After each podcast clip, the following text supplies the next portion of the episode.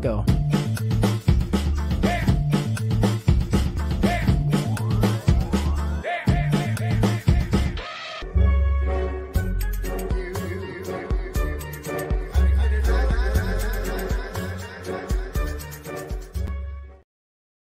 Muito bem, muito bem, muito bem. Estamos ao vivo, direto. Cadê você, Fernando? Cadê você na minha tela, Fernando? Peraí. Gente, bugou. Eu Cara, fui eu avisar. Eu... Ah, tá. Eu fui avisar o pessoal aqui que já começou Obsessões e sumiu, mas voltou. Temos então aqui hoje, olha só, Glauber Rocha, travestido de Vitor Stefano. Fernando das Mortes. É uma grande conspiração da internet dos Estados Unidos. E eu, depois disso, gente, ó, pronto. filho.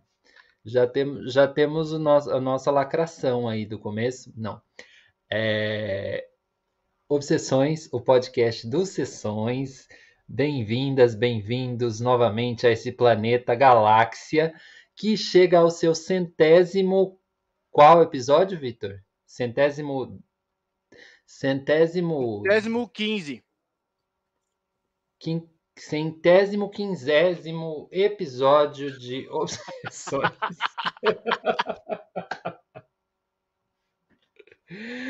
Ai, ai, ai. Você que está chegando agora, não se inscreveu no canal, se inscreva. Não é Caetano.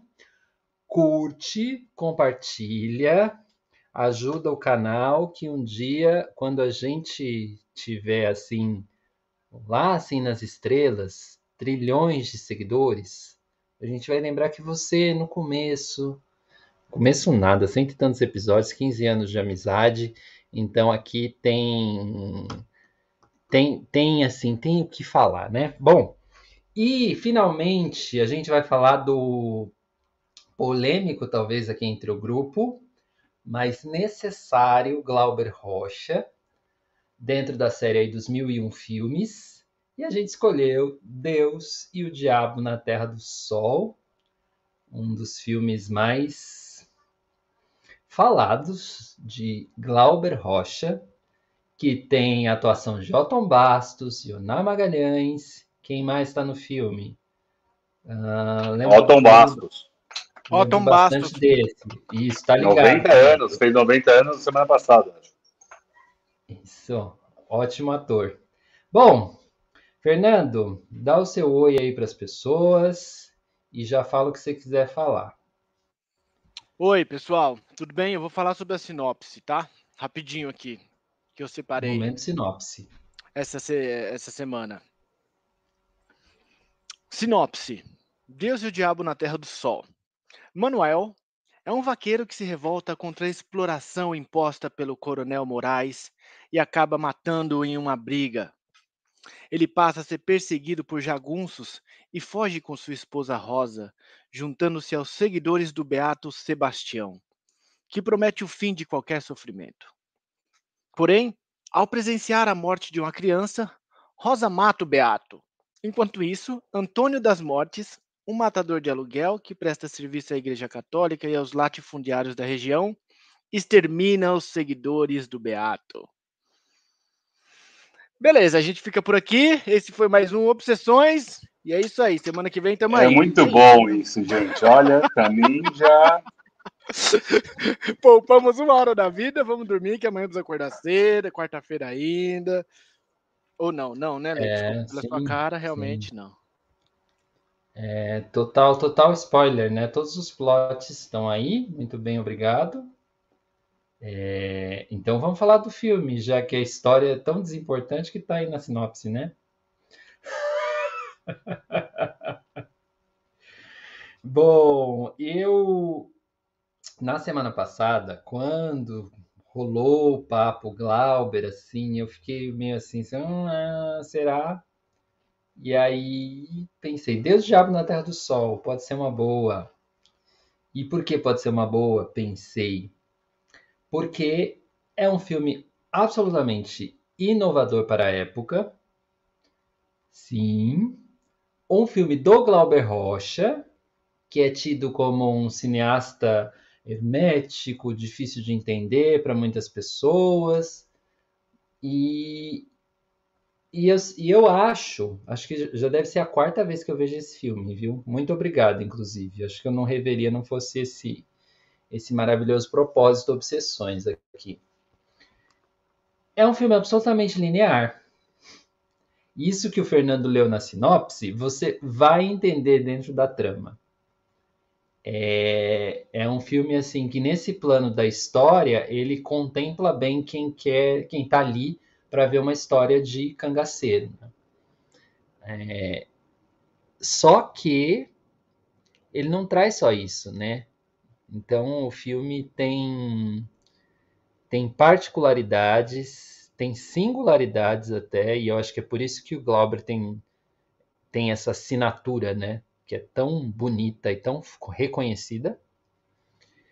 E, e eu acho que a gente está um pouco para falar disso também, dessa, dessa questão de porque o, o Glauber é um cara assim que é tão reconhecido dentro da cinefilia e dos procinéfilos, né? Isso é, isso é importante falar. Ah, o Glauber Rocha, mano. Glauber Rocha, não sei o que, Glauber Rocha. E é porque ele é absolutamente genial mesmo. Não, não tenho. Eu acho que o meu primeiro veredito é esse, né? Ele, como cineasta, ele é genial. Ele, além de genial, ele é um dos pioneiros, juntou outras pessoas com ele para fazer um, não só um filmes, né? Mas um movimento de cinema brasileiro. O que é interessante, ao mesmo tempo problemático, a gente pode falar um pouco disso, que tem contextos aí histórico, políticos, sociais, artísticos. E o Vitor já já quer falar, Vitor? Você quer começar Posso aí. aproveitar que por enquanto as crianças estão quietas aqui, depois que começarem a gritar, é, é mise-en-scène do, do cinema novo, para aceitar é, a câmera na mão e a urgência de fazer cinema. É, o que eu acho, por favor, agora não é hora de cantar, não, amor. É só se você for cantar um cordel, porque daí combina. Mas não é o caso, acho que você não vai saber ainda. É, ah, eu posso falar já por mim, eu sempre fui um crítico, né? Eu sempre fui um cara que falei, não, não é para mim, não dá para ver, deixa para lá. Eu não via 2001, e daí já vimos 2001. Eu não via Godard, já vi Godard. Continuo gostando pouco, mas consigo entender, consigo ver. É, vem, Antonioni, vem, vem, já fiz Antonioni. e agora Glauber.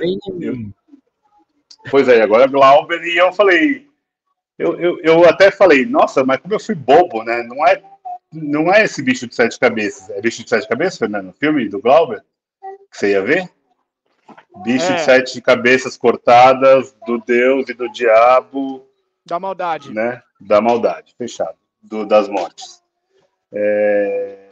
Então, assim, talvez realmente precise de um estofo cinematográfico para ver Glauber não é fácil. Não dá para falar, ah, não, qualquer um vai ver e vai entender. Caetano, coloca lá para ver e vai entender. Não é isso, porque acho que não é nem você conhecer de cinema. Acho que é conhecer do Brasil, é conhecer de da, da amplitude da cultura, da amplitude da cinematografia brasileira, é, da, da, das complexidades e das dualidades do Brasil.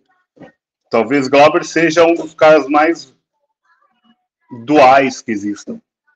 Porque ele é controverso em quase tudo que ele diz. Eu vi várias entrevistas dele na semana, e várias deles ele falava: não, a televisão é, o, é, o, é a morte, é a pior coisa que tem. E daí, sei lá, dez anos depois ele falando: a televisão passou o cinema, é muito melhor, porque o cinema é corporativista, é os Estados Unidos. Desculpa aí até fazer é, a, a graça do sotaque, mas é que ele tem sempre esse tom de urgência, do grito. E acho que é isso o cinema dele. É um cinema de grito, é um cinema de urgência, de pulsão. É, e acho que essa é, é, o, é o legado de Glauber. Claro que cinematograficamente ele tem coisas muito avançadas, de cortes, de misturas, de trazer, sei lá, Deus e o Diabo, que a gente está falando aqui de um western, quase clássico, ali pensando no neorrealismo, mas exatamente onde não fala a sinopse, surge Corisco. A sinopse omite Corisco. E a hora que entra Corisco na, na, no filme, ele coloca uma ópera, um cordel, ele coloca um nordeste, ele coloca um, uma brasilidade que não cabe no neorrealismo italiano, que não cabia no novela vague, não cabia no western, pensando num sistema de gênero. Então é, é, é, tão potente e é tão dual, é tão porreta mesmo. E acho que é isso, é, é, é, é pulsante, você vai sentindo. Não é uma coisa que você só vê. É uma coisa que você tem que deixar fluir mesmo. Claro, é difícil, não acho que são duas horas fáceis de serem passadas Deus e Diabo. Talvez para mim Terra em Transe me passou mais fácil, é, que eu consegui ver também Terra em Transe. Senti talvez mais proximidade com o Brasil atual ou com os temas atuais. Talvez Deus e o Diabo tenha esse distanciamento da nós aqui do, né, do Sudeste, falando de algo muito específico lá do sertão nordestino. É, então, talvez seja mais o meu distanciamento do Brasil que Glauber mostrou, Antônio das Mortes também, né? O, o, o filme sequencial, que é a sequência do Deus e o Diabo. É, também aborda o, essas, essa mitologia do Nordeste. É, há uma mitologia brasileira que não está escrita, não é a mitologia que a gente estudou. Do, de Baco, de Zeus. Não, a gente não conheceu o cangaço, o cangaceiro, o Antônio das Mortes, o Antônio Conselheiro, Maria Bonita. O que a gente sabe é ou de uma literatura que chega, seja, sei lá, Alto da Compadecida que chegou, mas poucas chegaram é, ao grande público aqui, ao nosso Sudeste, né, que a gente acha que é o centro do Brasil, mas é isso aí. A gente está aqui, então a gente só pode, né? A gente tenta consumir o que está aqui ou que chega até nós, ou que a gente tem interesse, ou que nos dão como interesse. Então, é, eu gostei muito. Eu posso falar que eu gostei muito. Se eu devo ter sido super contraditório, porque aqui está uma zona mesmo. Mas espero ter ficado claro que eu gostei. E vamos falando mais. Está cedo, a gente acabou de começar. A gente vai longe aí. Ô, ô Lê, Palmas cara, ouro. Não é? A gente viveu para ver isso, cara. Uma pessoa que há 15 anos vem é, desancando o Glauber em todas as suas oportunidades, quer no bar, quer no boteco, quer em qualquer rolê que a gente faça, o Vitor não perde a oportunidade de falar mal do Glauber, que era uma merda. E eis que 15 anos depois, o, Glauber conquista ele e tal. Que massa, Vi. Legal ouvir seu depoimento, seu testemunho. É... Cara, a minha história com o Glauber, eu, eu acho que eu, tipo, a primeira vez que eu assisti um filme dele, eu já assisti ele velho. Eu já estava na faculdade, acho que foi na aula de optativa de cinema, inclusive, saca? Que deve ter aparecido o Glauber Rocha e eu fui ver. É, então eu assisti ele bem velho e eu comecei por Terra em Transe, achei uma loucura. Achei, eu falei, ixi, esse negócio aqui é, é estranho, mas é estranhamente bom, é difícil, é confuso, mas tem o Paulo Altran, saca essas coisas? É, eu não entendo tudo, mas tudo que passa entra é, tudo que não passa pelo crivo da racionalidade é, passa por outro jeito, chega de outra forma, sabe? Então eu tive uma boa experiência assim, logo de cara com o Glauber. Eu gostei bastante. É, e o Deus e o Diabo na Terra do Sol foi mais recente que eu vi. Acho que eu vi a segunda vez. A primeira eu nem lembro de ter assistido muito direito, assim, sabe? Então eu considero essa meio que a, minha primeira vez e meia. É... Aí, eu vou dizer uma coisa, esse filme ele me pega logo no começo com aquela música do Vila Lobos. Eu não sei se pegou vocês, mas assim, aquele bagulho.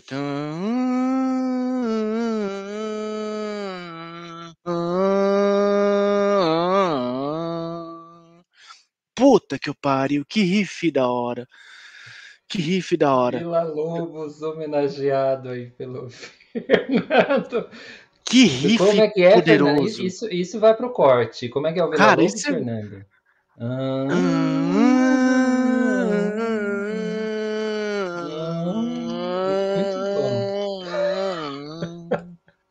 E a, e a percussão fica atrás, né? Super quebrada tal. E ali eu acho que com um filme que começa assim, eu terminei de assistir o filme dessa vez e voltei pra essa música umas três ou quatro vezes assim. Eu vi a abertura umas três ou quatro vezes porque essa música, essa parte, não sei, acho que é um riff muito legal. É, parece uma coisa meio Jimi Hendrix assim, o Jimi Hendrix faria, tá ligado? É, tem uma música que parece do Jimi que, que lembra esse riff também. Então, mas falando do filme assim, cara, ah, Ale, eu não sei, eu não gosto muito de ficar falando, ah, eu amo isso, isso, isso, acho que é muito tal, saca? Eu vou, vou dizer o que, eu, o, que, o que eu sinto, assim, eu sinto que é um negócio, e é um sentir, né, cara? Eu usei a palavra certa, saca? Não vou, não, não é que eu entendi, é um sentir, assim.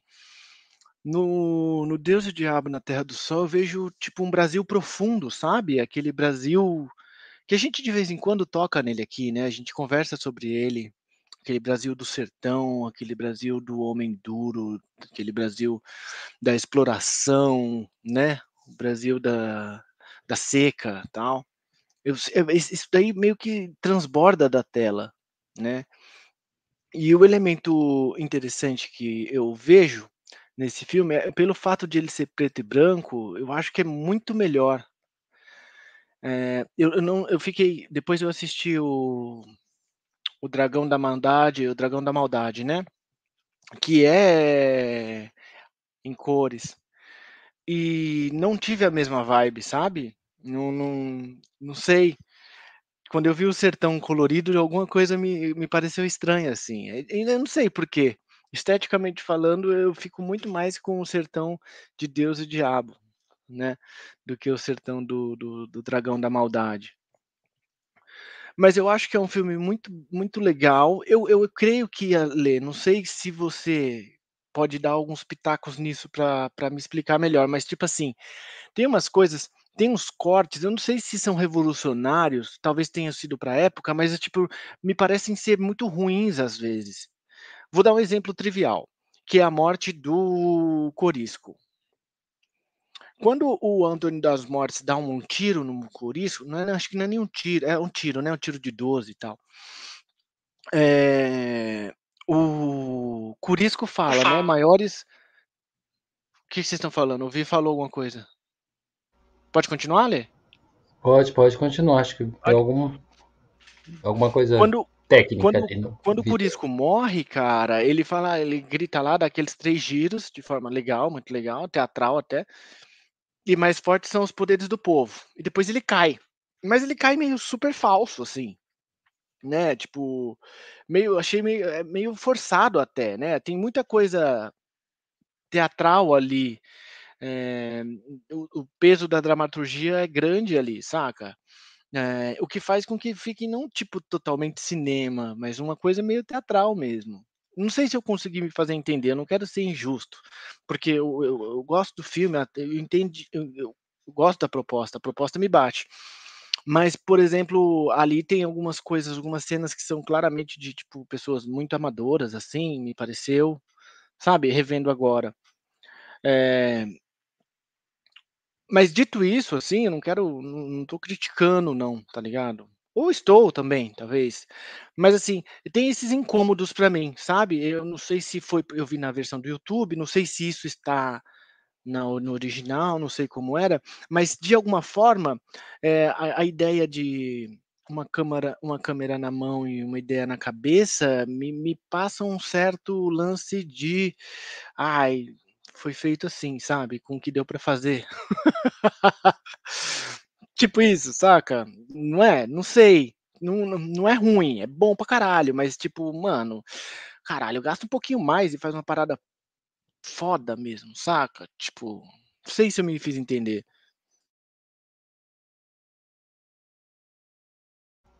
Sim, se fez entender sim.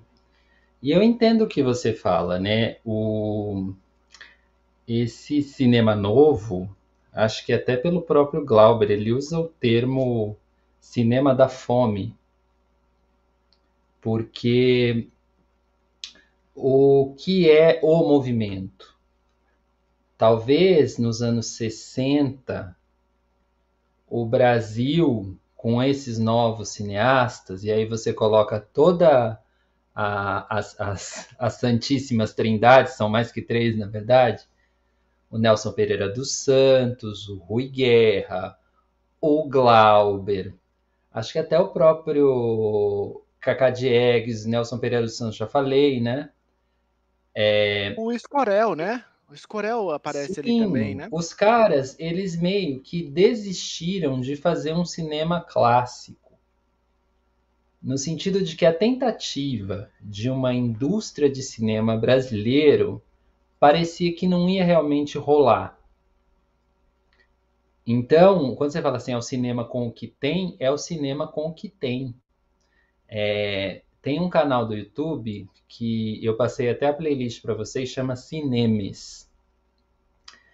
Que nesse canal tem os depoimentos de algumas pessoas que ainda vivas participaram da produção do filme ou se envolveram com Deus Diabo da Terra do Sol de alguma maneira. É, o que é incrível, é incrível. Vai nesse canal e vê essa playlist. É, e tem, assim, o cara que fez fotografia, que é o Valdemar, não lembro o, o, sobrenome dele. É, se der aí no chat, pode até pesquisar. Uh, e um dos depoimentos que chama atenção é o da dona Lúcia, mãe de Glauber Rocha. E o que, que, a dona Lúcia fa fala? Que, nossa, é muito bonito ela falando. Ela está falando do filho que morreu, então por si só já é um depoimento emotivo. E ela fala que ela que bordou as meias, eu acho que dá. Tem uma cena em que aparecem, acho que as meias da Rosa, né? E ela comentando que foi muito difícil pregar botões naquelas meias em que cada meia daquela tinha 50 botões. Ou seja, era a mãe do Glauber Rocha que estava bordando aquelas meias e ajudando a fazer o figurino de Deus Diabo na Terra do Sol. Daí você tem uma noção do tamanho do orçamento que eles podiam ter. E, e de como isso é limitador para fazer arte no Brasil até hoje. Né? Não se tem dinheiro. Então, assim, é, não dá para continuar usando o, o contexto da época, insistindo num cinema clássico que quer tentar reproduzir Hollywood, né, que seria a Vera Cruz. Não dá, a gente tem que fazer com que a gente tem do jeito que a gente tem. E o que, que a gente tem, né? Essa câmera na mão, que também pode ser uma coisa considerada parcos recursos, porque, pelo que eu entendo, li, pesquisei, é uma câmera que, que era mais leve e que veio não do cinema, mas das reportagens. Então, assim, no jornalismo se usava essa câmera e essa câmera foi um, transportada para o cinema brasileiro dos anos 60. Então, é a câmera na mão, mas não é aquela câmera no ombro, sabe? Aquela câmera que a gente tem no nosso imaginário que é de repórter. E como é que eu, com esses recursos, posso fazer cinema? Eu tenho que usar dos recursos eh, que eu tenho. O teatro é um deles. O teatro é um deles. E eu acho que é um recurso que se usa muito. Sempre que você não pode reproduzir uma cena tão realisticamente, por exemplo, um assassinato, que aí você, por exemplo, você está se arriscando muito, né? Em reproduzir uma morte tal como a morte se apresenta, você foge, né? Você vai para a estilização e para o teatro. E ali ele escolhe o Otton Bastos, né? O, o, o Corisco, ele é absolutamente teatral, e eu acho que o personagem do cangaceiro, ele pode ser absolutamente teatral. Tanto que uma das cenas que é mais incrível no filme, mais comentada, é uma cena que é praticamente de teatro, cinema, vamos dizer assim. Porque o corte da câmera e a câmera presente é muito importante na cena é, que é a cena do Curisco teatralizando como ele fal... alertou o Virgulino, o Lampião, de que ele ia morrer. E ele faz o Lampião, ora ele é Lampião, ora ele é Curisco, ora ele é Lampião, ora ele é Curisco, né? Aquilo, aquilo é um trabalho de ator de teatro, né? E, e para quem estuda teatro, é muito baseado em teatro super contemporâneo, né? Assim, o, o Brecht está ali, total, né? Essa coisa de... E essa coisa que foi, foi muito muito visitada né, no Brasil. A gente tem a gente tem um Glauber Rocha, mas a gente tem também um Augusto Boal, por exemplo, no teatro, né? É, e o, o Boal ele, ele trabalha mais ou menos com a mesma coisa, trabalha com o Boal trabalha muito com o povo, né? Com as histórias que o povo traz e não ter atores é, com formação de ator é uma fórmula que o cinema brasileiro talvez use até hoje e acho que usa muito bem.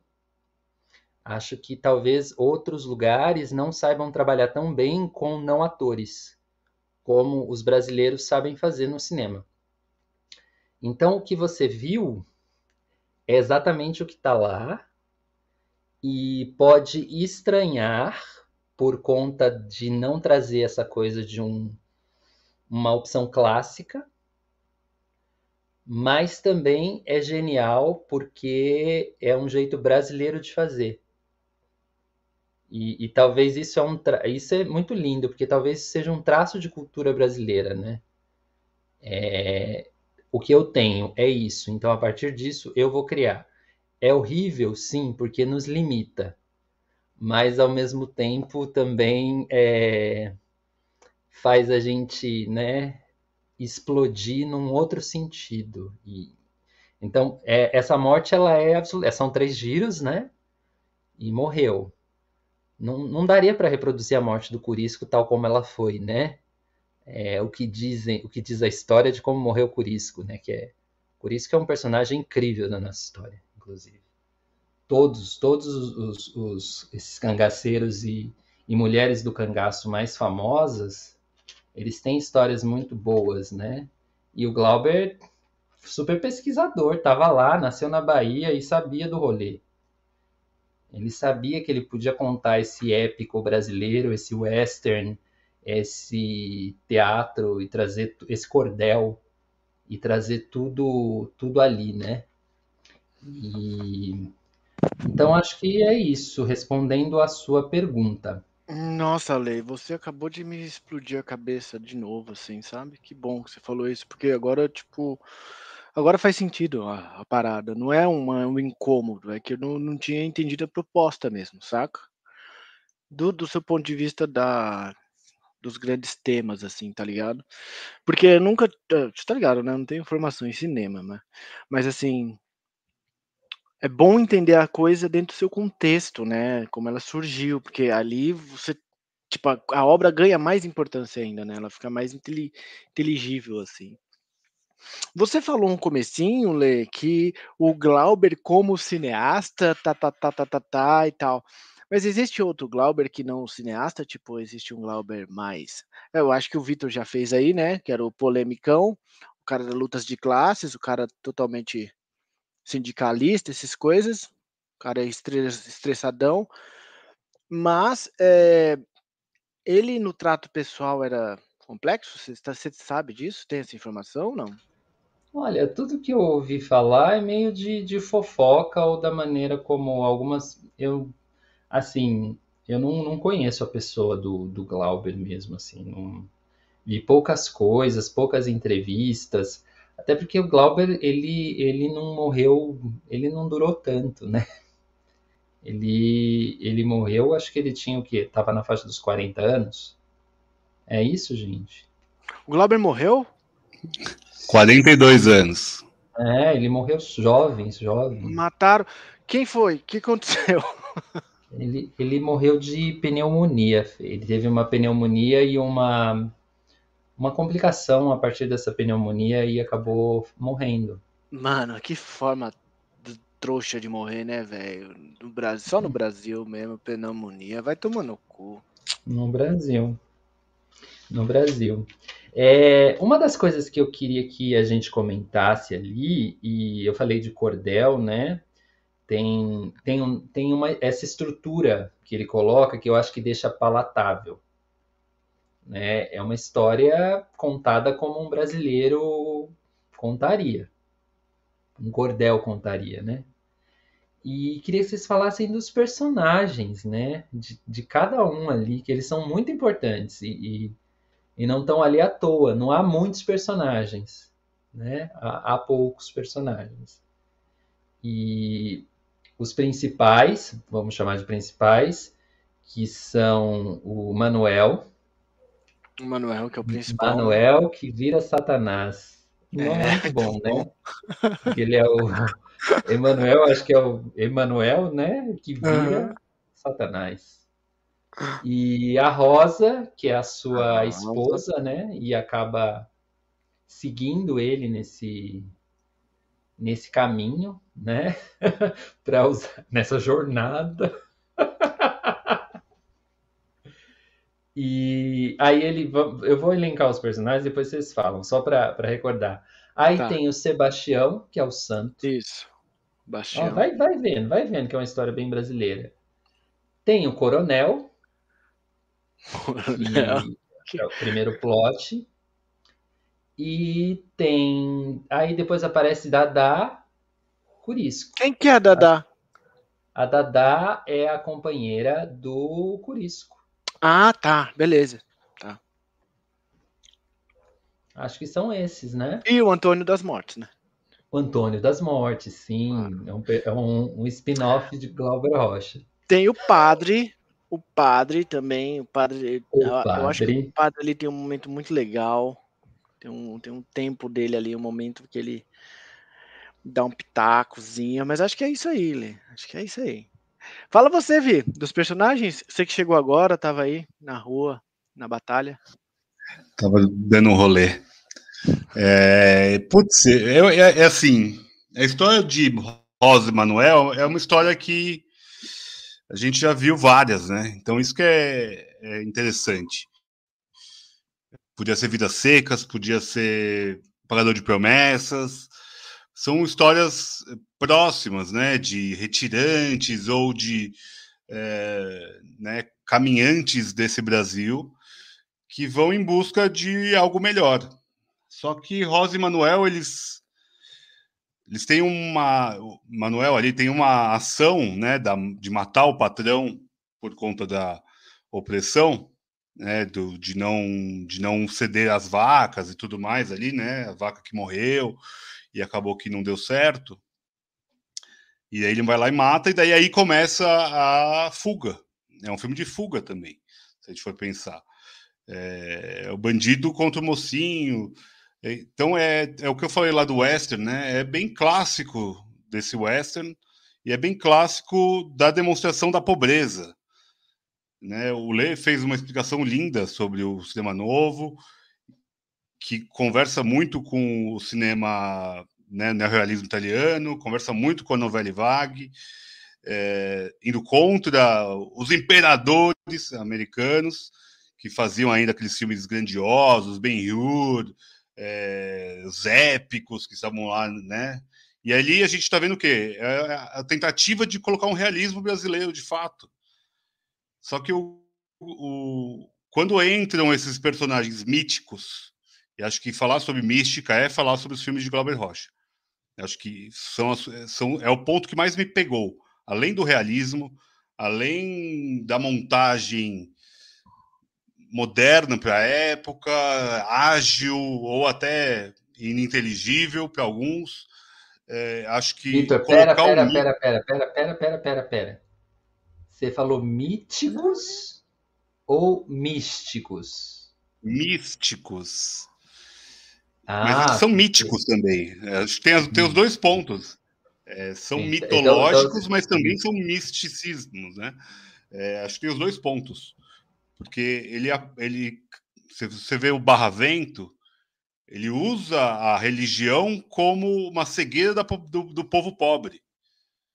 Ali a religião candomblé, né? A Umbanda. Aqui a gente vê o Sebastião, que é essa figura mítica para aquele povo. Só que é, é essa, é o misticismo das pessoas irem a- atrás do, da fé. A fé é a única coisa que, que rege Manuel em algum momento ali. É ele, ele, ele clama por um milagre dos céus. Que caiam ou que caia o ouro do céu para mim. Em certo momento ele vai, vai lá e fala. Então ele está à espera de um milagre. O filme poderia ser a espera de um milagre antes de a espera de um milagre. Mas não, Deus e o Diabo na Terra Sol é muito melhor nome, é muito melhor. É, então, é, são, são figuras muito marcantes. Eu acho que quando você falou do teatro, são bem teatrais. Eles têm os estereótipos. Então, o, o padre filho da puta é o padre filho da puta. O Manuel, o pobre que espera o milagre dos céus, ele é o pobre que espera o milagre dos Mas eles não são rasos. Eles não, eles não são unidimensionais. É, isso que é, é, é, o, é o Glauber. O Glauber não é unidimensional. Ele é um cara que ele, ele é um prisma. Ele é contraditório em absolutamente tudo. Isso que é muito interessante. É muito problemático também se a gente for procurar a resposta. Eu, eu, é, eu acho ele rico. Eu acho ele uma é, pessoa rica. É isso. Ele, ele pode qual você abre abre o dicionário, pega um adjetivo, ele cabe. Eu acho Pode que eu chamaria filho da ele puta assim, ao tipo, Deus, ele cabe. é, va- variadão, sabe? Deus ao diabo. É. O variadão. É, o, o céu no filme, o filme em preto e branco, o céu é claro, é branco, é alvo, é Deus. E o, o povo está na sombra, é o diabo. Sebastião é o diabo ali, por mais que ele seja a figura religiosa. Ele, por horas ali, ele, tem uma, ele é tão sombreado que a gente não consegue ver a figura dele, a gente só vê a sombra dele. Então tem esses contrastes do filme, e ele usa muito bem o contraste do branco e preto, por mais que seja uma fotografia bem suja, bem granulada, é, a qualidade ruim. Eu, eu, sei que até o filme foi revisitado e tá, é, já foi já refeito em 4K. Eu, a gente não conseguiu ver em 4K, mas eu quero revê-lo em uma qualidade um pouco melhor, é, que claramente não dá para né, limpar o filme, mas é, eu, eu prefiro ver ele em qualidade melhor, porque acho que a qualidade que a gente viu é muito baixa, né? Muito ruim. É, por mais que já seja uma, uma, uma, recodific, uma recodificação do filme, já, já não é o filme original ali, mas eu acho que assim é um filme que precisa ser guardado, mantido e, e melhorado, porque o povo nordestino, a fotografia do Nordeste ali, como é colocada, ela também pode ser problematizada. A gente está colocando o, estereótipo do pior do Nordeste ali. É, é, o povo pobre, é o povo que mata, é o povo que quer a vingança, que não, não tem qualidades, que se odeia, que mata por qualquer coisa, que é violenta. Se a gente for olhar por esse prisma, também é possível ser olhado por esse prisma. Sim. Por isso que eu digo e, que o, o Glauber ele não é unidimensional. Eu acho que é, é, maravilhoso, mas ele também poderia ser problematizado em diversos pontos do filme, inclusive na estética. A estética e da fome, vou, que vou... é uma base do sistema novo, né? Vou pegar o gancho e que você entrou indiretamente numa pergunta que eu tenho a perguntar. Eu vou passar para o Fernando. É, Fernando. Se vira, Fernando. Mas eu não fiz nada, que, mano. Por que o nome do filme é Deus e o Diabo na Terra do Sol? Cara, eu fiquei me perguntando isso ao longo do filme, tá? Eu imagino que a Terra do Sol seja o Brasil, alegoricamente falando. Deus, eu inclusive acredito que seja o povo brasileiro, talvez ali na ideia do Manuel ou do Corisco, talvez esteja viajando, e o diabo seja justamente o Antônio das Mortes, porque pelo que eu entendi do filme, o Antônio das Mortes serve meio ali como um guardião da, do Estado, se você quiser, do poder instituído, né? O cara que é contratado, aquele braço armado, aquela força que é contratada para acabar com um problema que o Estado julga que é um problema. Não sei. Então eu ficaria na minha viagem, eu fico imaginando filme, que é o povo brasileiro filme, contra e que no filme esse cara não precisa fazer absolutamente nada. É, meio que a parada já, já aparece para ele, né? Tá de mão dada, né? Ele pega os 600 contos de réis lá, fácil, sem precisar fazer absolutamente nada, né? Porque o povo mata o Beato, né? Então eu, eu fiquei nessa brisa, assim, na minha cabeça me pareceu meio que uma metáfora entre o povo brasileiro, o poder instituído, brigando dentro do Brasil, saca isso? Sei, meio que assim. Talvez isso seja uma leitura rasa, mas essa foi a que ficou na minha cabeça. O, o personagem do Curisco, eu imagino que é esse cara. São dois personagens que eu queria comentar. O Beato, o padre. O Beato, tô falando Beato, né? Mas é o Bastião. Desculpa, o Sebastião.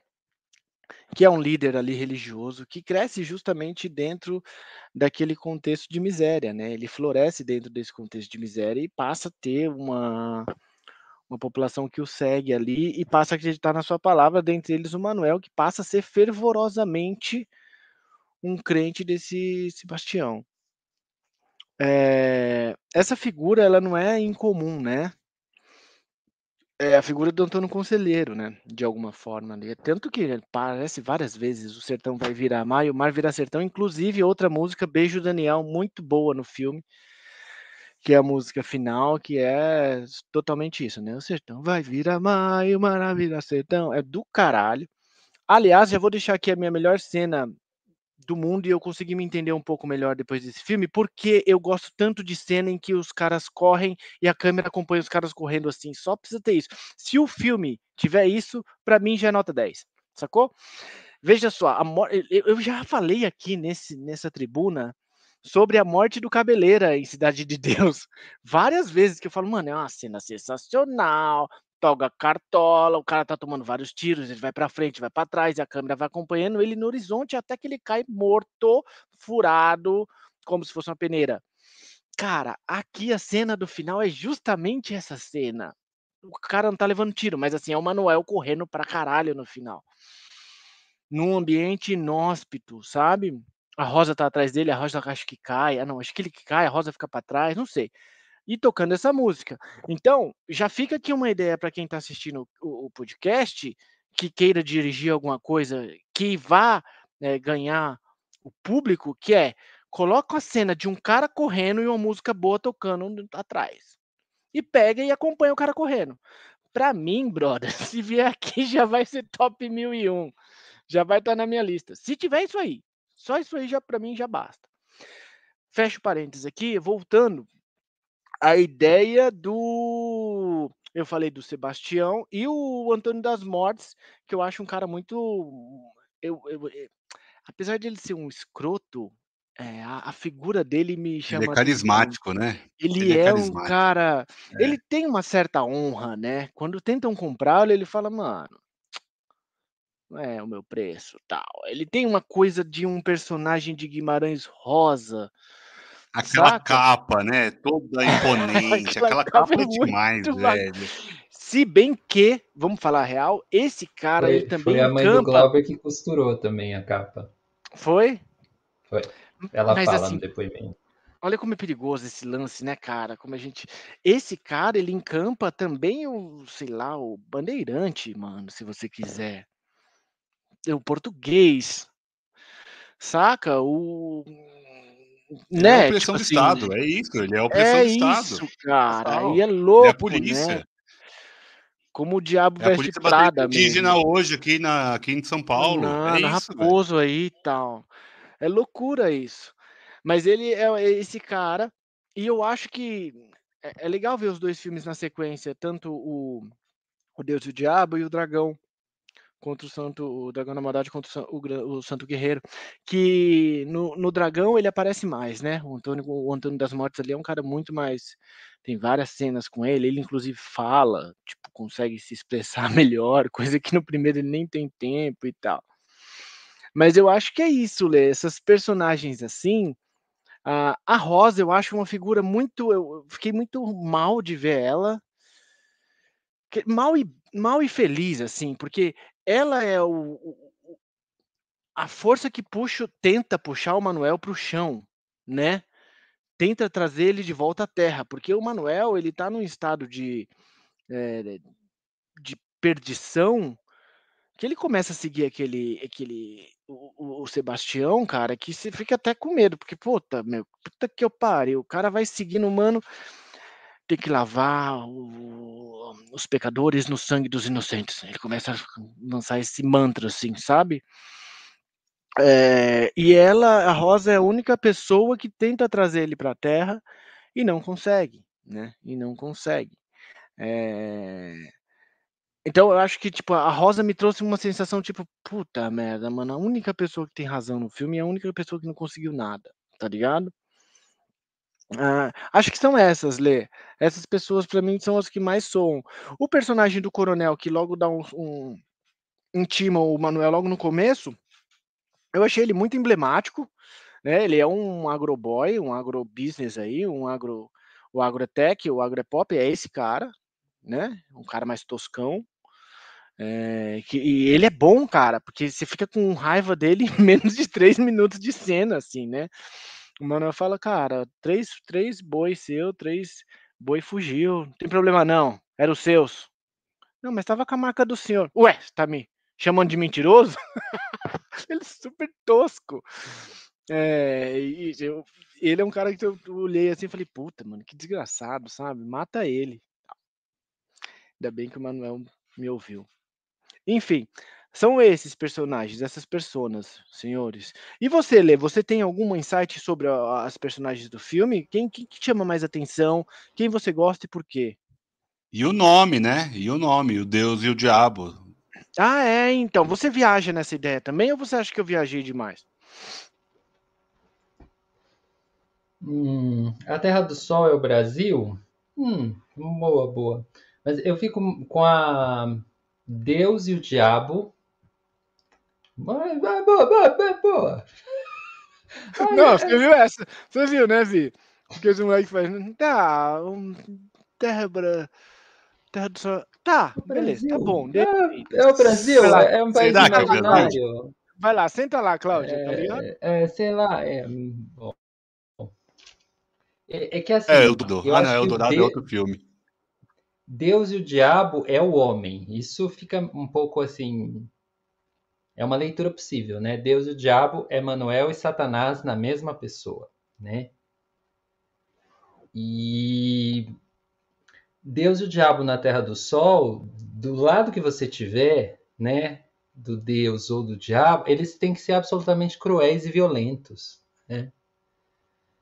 É, seja os representantes do, de Deus na Terra, como são os, os padres ali, né, o padre ali, seja o, o santo, porque é, é, o santo, vamos lavar, vamos lavar o pecado com o sangue dos inocentes.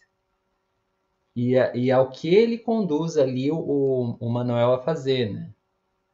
Que essa cena é absolutamente terrível de assistir. É, ela é chocante, ela é ela é assim absurda. Assim, eu, eu não sei como isso isso bate, como isso bateria, bate nas pessoas assim em 1964, né? O filme é de um ano emblemático também. O filme é de 64. E como isso chega como uma história do Brasil, porque a gente está falando sim de um cinema realista, como o Vitor colocou, mas que também é um cinema fantástico. Aí, aí a gente entra no, no, nessa coisa do, do Glauber, né? Essa singularidade do Glauber Rocha. é um cinema realista, é um cinema fantástico, é um cinema que mistura personagens fictícios com personagens reais, né? Porque o Manuel e a Rosa ninguém nunca ouviu falar. Corisco e Dadá, o pessoal sabe quem é. Eles existiram, né? E, e você pega um pouquinho da história do Curisco, é, ela se mistura com a história do Manuel, né? Porque foi, foi daquele jeito que contam os, os a literatura que o Curisco entrou por cangaço, né? Ele matou, se eu não me engano, ele matou um, um pupilo do, do, do coronel de onde ele trabalhava e aí ele teve que fugir.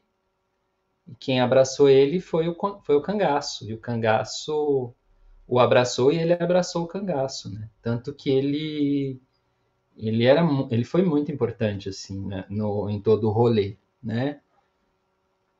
E ah, eu, eu acho que é isso, eu acho que Deus e o diabo é, são, sabe, assim, para citar um pouco o nosso Jodorowsky, sabe? Se você olha uma carta de tarô, geralmente ela contém os opostos ali, né? a morte, a renovação tal. A carta do, do diabo, que eu não sei muito bem o que significa, mas ela não é o, o mal, né? Ela não é o demônio. Ela é uma, é uma interpretação de alguma coisa que pode ser divina, né? Sei lá, tá dentro do homem. Mas eu acho que Deus e o diabo é o próprio Manuel e num lugar onde você não pode ter ação, você só tem reação e circunstância. Né? É, ou ele ou eu. A falou né, que ela, ela considera que não é um estereótipo pela dureza que as pessoas viviam. Né? E, e você pega relatos. Eu lembro que, assim, quando eu estava no ensino médio, terceiro ano, uma das coisas que mais me interessou, assim, como matéria de história, foi a história do cangaço. Eu lembro que eu, eu nossa, eu, o professor pediu para fazer um trabalho lá de meio que tema livre, e eu lembro que eu falei, eu vou fazer sobre o, o cangaço, que era uma coisa que me interessava bastante mesmo. E naquela época eu nem sabia por quê, porque eu achava legal, assim, para mim eles eram heróis. Hoje eu sei que eles não, não eram heróis, não eram bandidos, não eram Deus, não eram o diabo, né? Eles eram pessoas ali dentro de um movimento social. Difícil falar isso, né? Porque nenhum se bandiou para as causas sociais. Eles estavam sempre olhando para o próprio. A maioria olhando para o próprio bando ali, né? Tinha uma coisa de clã também, de uma máfia brasileira, talvez. Dentro, né? Você pega uma máfia de poderoso chefão, pega um cangaço dentro sempre dessa particularidade brasileira, que é a precariedade, a escassez. O vamos fazer do jeito que dá, né? vamos viver do jeito que dá. É assim que é, bola para frente. O brasileiro não desiste nunca. Né? Porque um dos temas do filme é a esperança também. O filme termina esperançoso. Pode-se ler que sim né, naquela corrida do, do Manuel. Mas eu falei demais, não falei nada. É... E você, Vitor? Você é a favor ou contra lavar o pecado com o sangue dos inocentes? Ah, e você, e sua leitura sobre Deus e o Diabo na Terra do Sol, Vi, também. Queria saber o que você acha desse título. E quem você acha que encampa essas ideias? Eu acho que todo mundo ali encampa as duas ideias.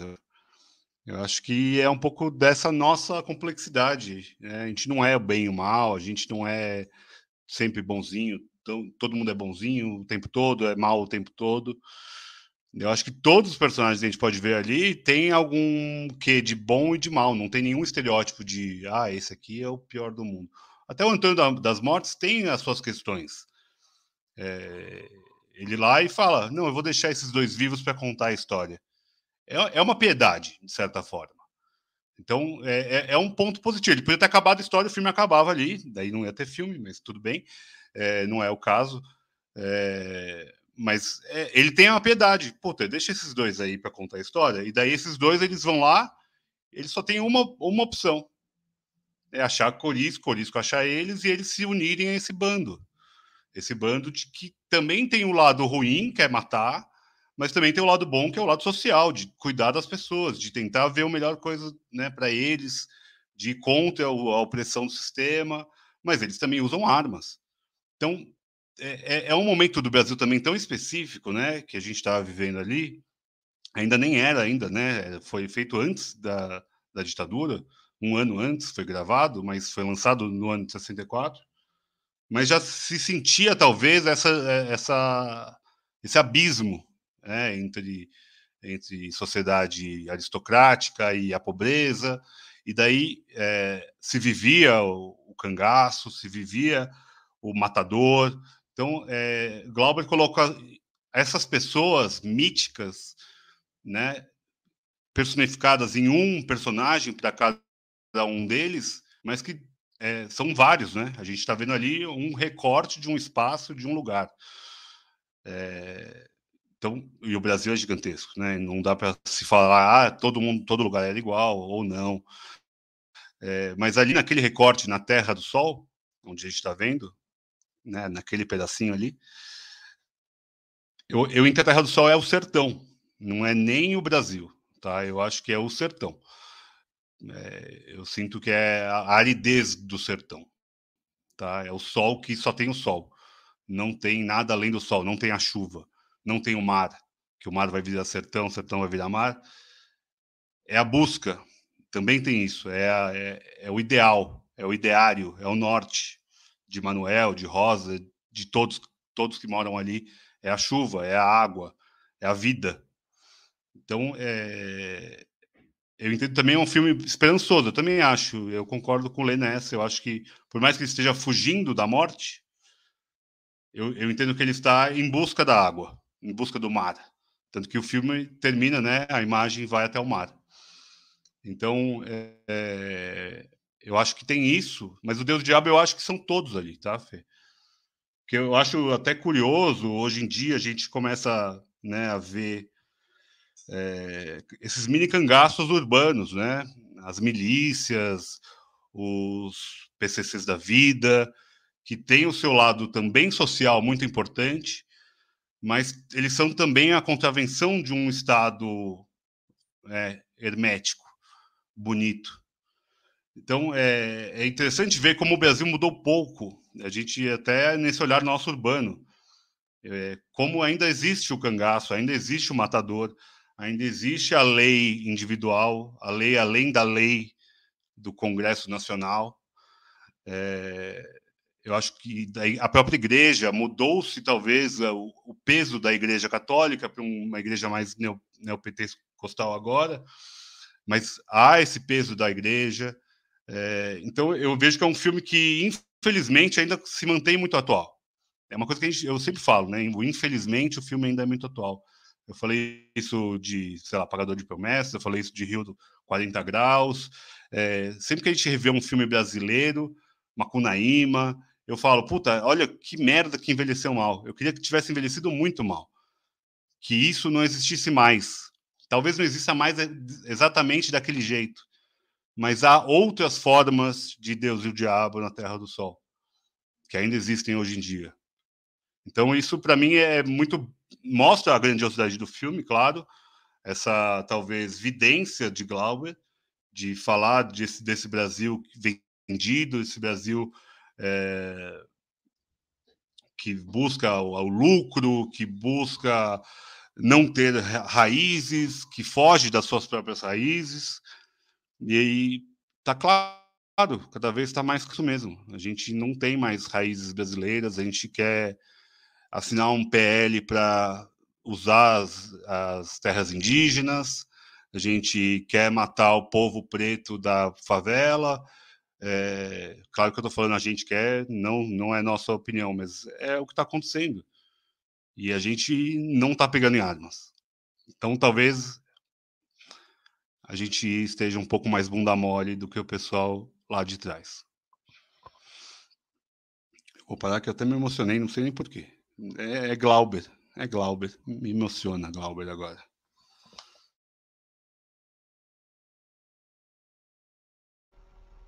Muito bem, Vitor. É, eu, eu me emocionei também vendo o filme dessa vez, sabe? É, eu acho que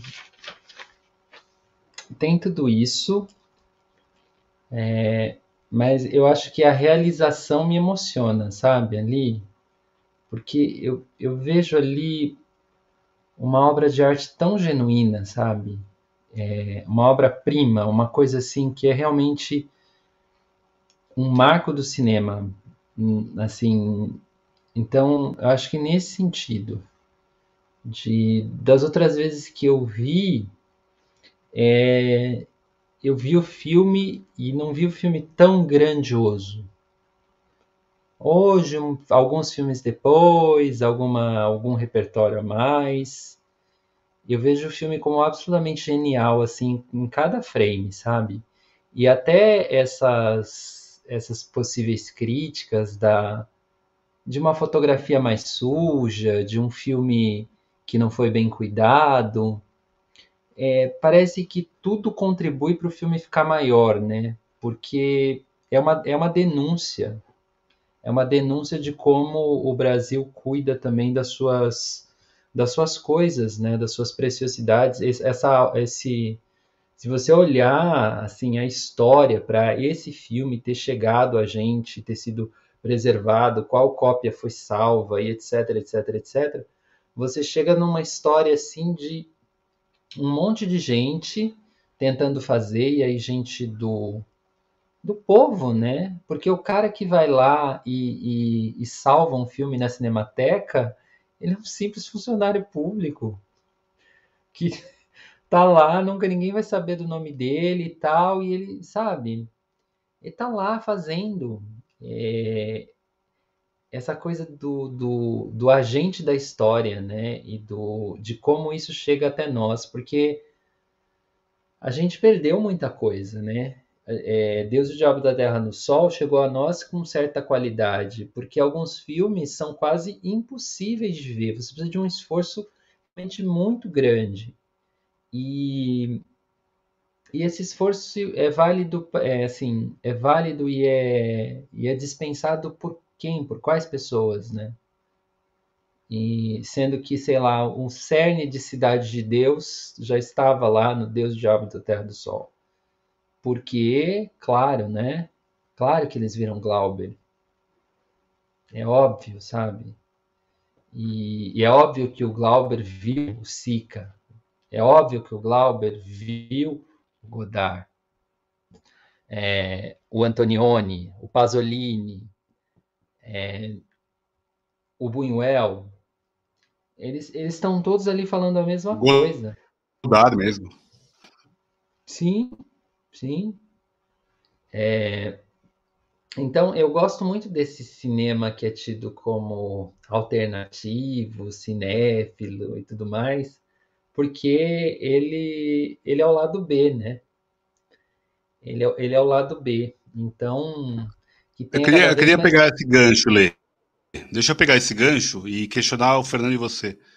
O fato de ser um filme difícil, a gente concorda que é um filme difícil, que não atinge as massas, ele, ele faz ser uma arte para uma elite. Vocês entendem isso? Por mais que ele seja ele tente fazer um cinema mais livre possível, mas é, não vai também contra, na contramão do que é a, o povo atinge. e a gente já teve essa discussão aqui em outros filmes sobre. Acho que semana passada uhum. mesmo a gente perguntou, perguntei sobre isso. É, eu, eu, eu, entendo que assim é um, é um filme que putz, é, eu não sou o maior cinéfilo do mundo, mas a gente está nisso aqui há 15 anos. E eu demorei 15 anos para conseguir ver e, tipo, e, e, realmente falar, caralho, que foda. É, é uma elite intelectual. não, não tô querendo entender tudo, porque também não é entender. Eu acho que não é o entender. Eu acho que é isso, não é também só o entender. O Mas Jorge aqui no, no chat comentou. Você diz uma elite intelectual, é isso?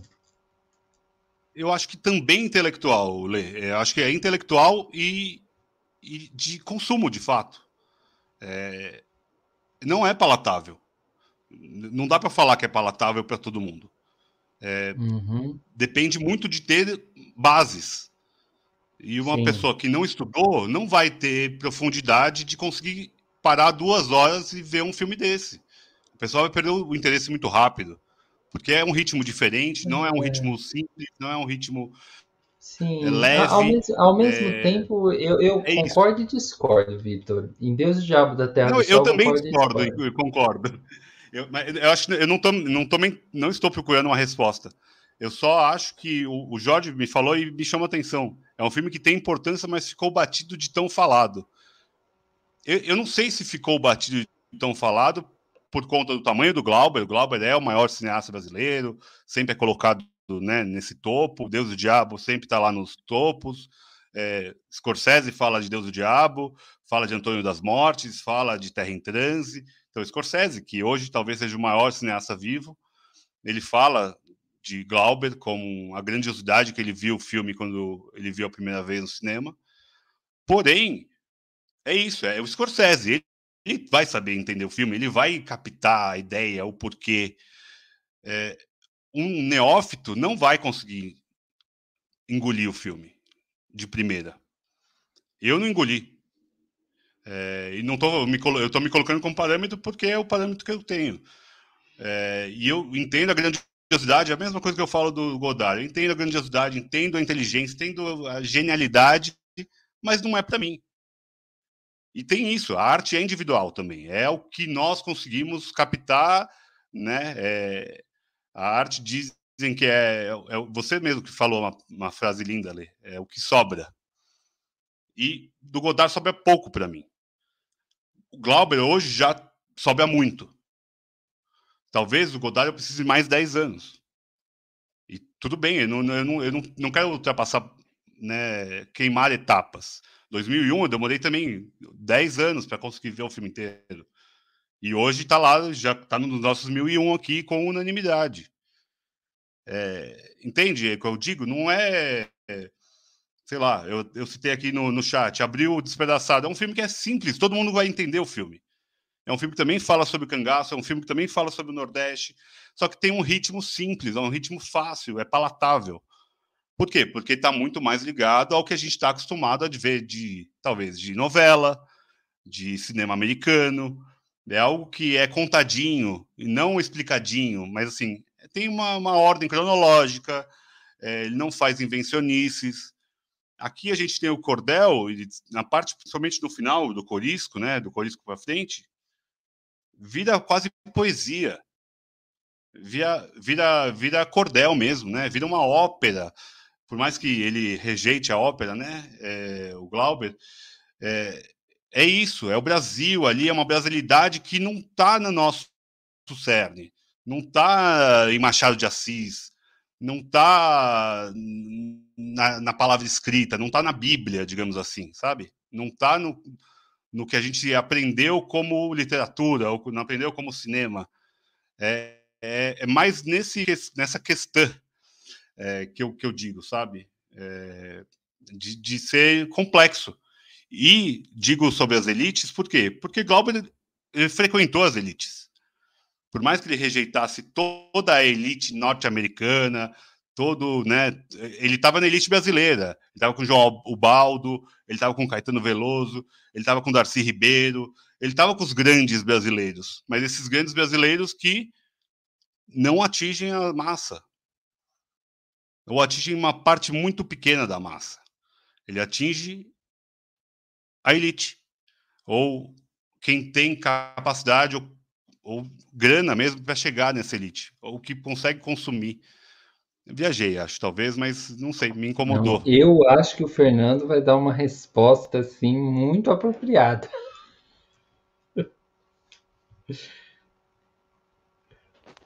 Olha, você já estava meio que formulando a resposta aí antes de o Vitor terminar a pergunta. Eu tô cortando a unha. Olha só. De, olha, deixa eu falar duas coisas para vocês sobre esses negócios, sobre esse negócio que eu aprendi aqui com o nosso papo.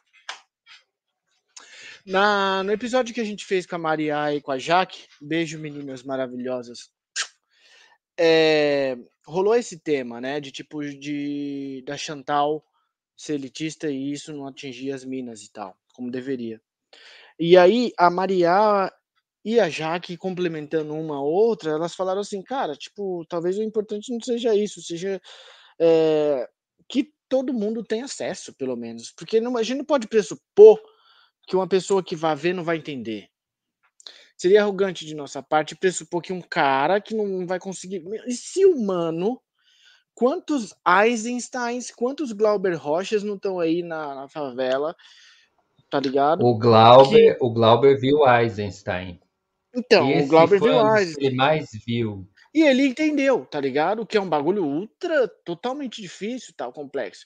E, mano, eu acho que talvez no, no, no fim das contas, no final do dia, é, basta que um entenda, saca? Tipo, se um já entender, já tá bom pra caralho. Já pode mudar a vida de muita gente, talvez, né? Que foi o que o Glauber fez, né? De certa forma. Então, eu tô, tô fechado nesse pensamento agora, Vi, assim. É, a, quer dizer, a minha resposta para isso, a minha equação se fecha na ideia de que, tipo, mano, primeiro, tá, é um filme hermético, difícil, como você falou, concordo, não tenho dúvida. É, não é não é um, um biscoito para todos os gostos, para todos os paladares, de fato, mas Seria, seria também estranho a gente pressupor que isso não vai bater em alguém na massa, tá ligado? Em alguém vai. Agora a questão é, precisa sempre bater na massa, tá ligado? O que, que é a massa? O João Baldo Ribeiro, que você citou agora há pouco, no artigo da Folha, muito tempo atrás, ele falou: cara, a massa nada mais é do que uma pasta informe. Tipo, massa não é porra nenhuma no final do dia, tá ligado? É, o que, que existe talvez seja as pessoas e como as pessoas podem participar através de, de, de, de consensos coletivos e tal. Então eu tô fechado muito nessa ideia, assim, mano, que tenha, que se veja, e se bater em um, tá bom. Se bater em um, já salvou uma alma, tá ligado? Mais ou menos nesse sentido, assim. Não sei como é que você vê isso, Lê. Você. Você falou que concorda e discorda, né? Explica aí. É, concordo, concordo com algumas partes, discordo de outras, porque é, eu sinto que o negócio é expor as pessoas à sensibilidade. Sabe? É, a gente é feito de. Assim, biologicamente, a diferença é nenhuma né, entre quase esses 7 bilhões de, de, de humanos que habitam aí esse planeta a gente vai construindo essas diferenças a partir de questões o lugar onde você nasceu, é, a cor da sua pele, é, a sua religião, quanto dinheiro você ganha. Isso, isso, é, isso, é, isso eu acho que é, que é bem, bem importante até no, no para te colocar em um lugar da sociedade hoje, né? Quanto dinheiro você ganha, quanto dinheiro seus, seus pais ganharam na vida. É... E eu acho que ainda o cinema não é feito por gente pobre ainda. Mesmo filmes baratos é uma é uma um tipo de produção que muitas pessoas não têm acesso às cifras, né? É, uma câmera é cara, é, edição é cara, Nesse sentido de produção, eu acho que é uma arte sim ainda elitista, né? Não dá para fazer cinema sem câmera. É, você parte daí, né? E, e câmera tem a ver com grana. E aí você vai você vai é, inflando o orçamento. Acho até que esse cinema do Glauber é uma, é uma certa. do Glauber e dos seus pares, né? É uma certa revolução nesse sentido, como eu já falei, de, de trazer uma arte, né? Para usar o termo arte povera, essa arte pobre, e que não dialoga com as massas porque não, não chega às massas, né? Assim, pensa no quanto é, Glauber Rocha não foi celebrado no Brasil, né? Pelo contrário, ele foi, ele foi perseguido né? Ele foi, ele tem lá, o- tem lá o tal do documento famoso lá que os militares iam matar o Glauber, né? Se ele não estivesse em Portugal, né? Que o queriam tirar o Deus e o Diabo na Terra do Sol de qualquer festival internacional, porque era um filme comunista. Então, eu eu acredito que certas coisas não são para essa massa ou que as pessoas não entendem, etc, etc, porque tem mecanismos que não deixam chegar. E eu acho que sim, você aprende, desenvolve gostos, aprende a gostar de coisas conforme a sua trajetória vai passando. Mas eu acho que tem coisas que, que a pessoa vai ver e vai bater. Vai bater. É, na semana passada, com a fala das meninas, é, me veio uma, uma história com a minha avó, inclusive. A minha avó por parte de mãe, que é. Ela, minha avó por parte de mãe, sabe assinar o nome. Devagarinho. Mais que isso ela não sabe. Então ela é uma analfabeta. E viveu a vida inteira nessa, nessa condição. E ela mora na Bahia, terra do Glauber. Beijo, Bahia, amo a Bahia. É, E teve uma época que ela estava aqui em São Paulo, terra que ela detesta, por acaso. Não me traga para São Paulo, por favor, pelo amor de Deus. E, e o. E, e algumas coisas que eu fiz com a minha avó assim de turismo, na época, chocaram muito ela.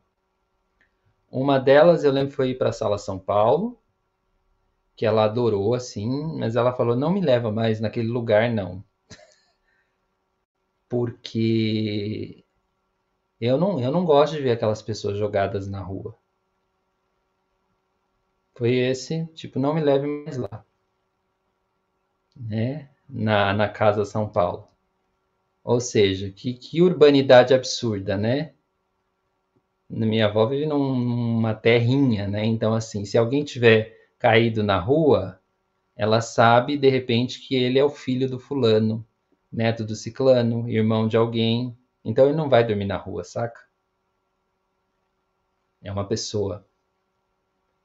E outra coisa que ela falou e fez, a gente foi assistir uma peça de teatro que era livremente inspirada em Nelson Rodrigues. E aí era uma, é, tinha, não sei se, se era um pessoal mais jovem e tal do teatro, depois do, da peça, que era absolutamente hermética, assim, sem continuidade, é, pegando peças diferentes do Nelson, total assim, é, um teatro que a gente vai dizer moderno. E aí acabou o, o teatro, vie- veio o elenco, sentou lá na, na, na boca de cena, o elenco, a diretora da, da peça.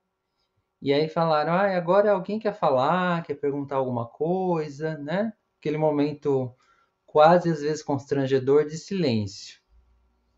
Aí minha avó, humildemente, minha avó é a primeira a levantar a mão. E, e aí ela fala assim com, com uma simplicidade que eu não sei reproduzir. Ela falou, falou assim: é, ela falou, você, né, que é a que, que manda aí no- nos meninos, né? Você é a chefe aí, né? É, essa história aí, ela tá errada. Porque nenhuma mulher abandona os filhos, nenhuma mulher deixa os filhos para trás só porque apanha. Essa foi a fala da minha avó.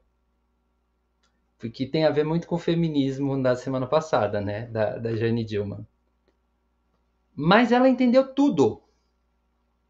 Ela entendeu tudo, a obra perpassou ela, ela conseguiu fruir, fluir e ainda é, fazer um comentário relevante.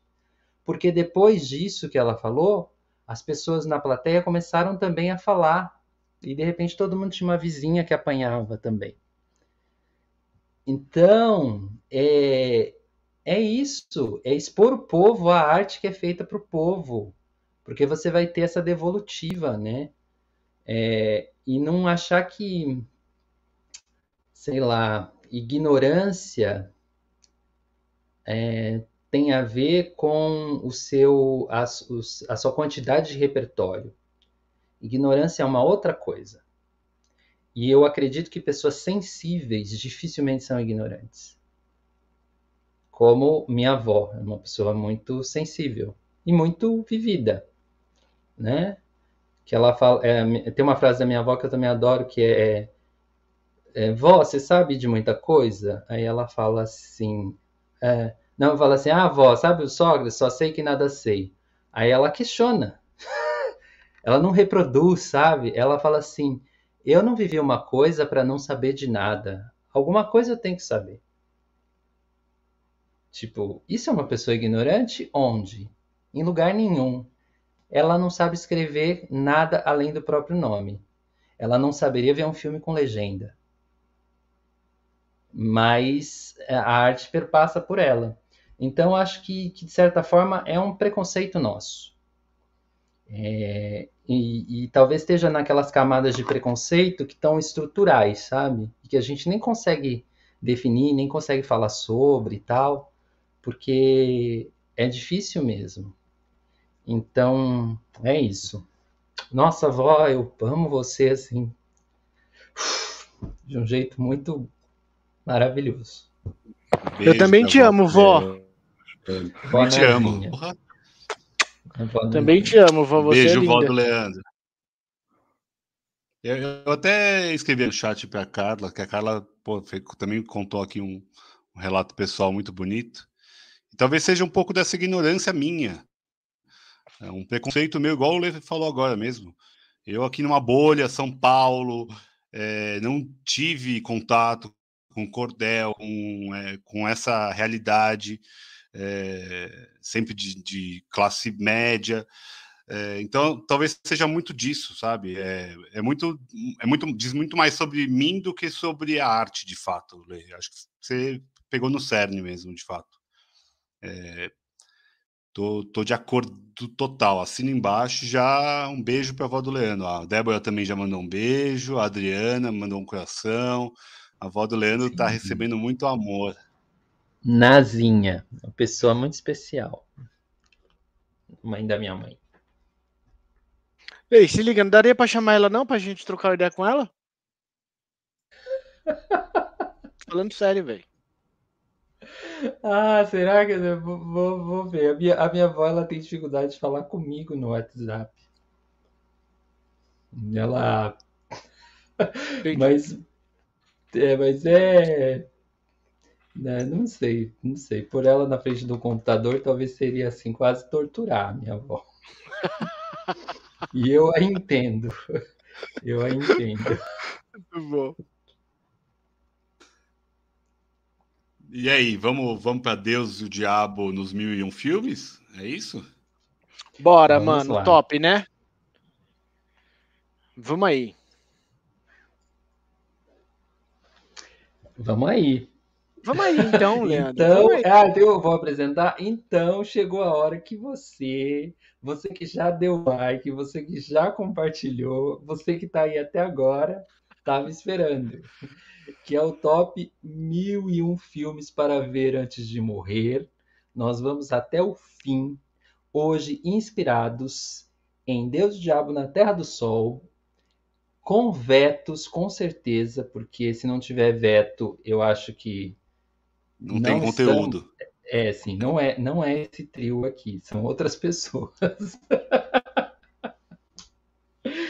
Vamos lá. Mil e um filmes para indicar antes de morrer. Vitor. Espera, mas Fale não era primeiro. Ah, vai. Fala, Fernando. Fala, que que é, pode Fernando? falar. Não, não é. A gente define agora. É mil... Espera, mil e um filmes assim normal, não é, não é Brasil? Brasil, Deus, diabo, o que ah. você quiser que te inspira do filme. Pega um fio tá. do filme e leva. Tá. Desenrolar o novelo. Tá bom. Eu, eu, ó, eu fiz uma lista com muito filme brasileiro, Mas Boa. eu vou começar com um número. Que pega a parte da corrida, da fuga, da morte, o sétimo selo de Bergman.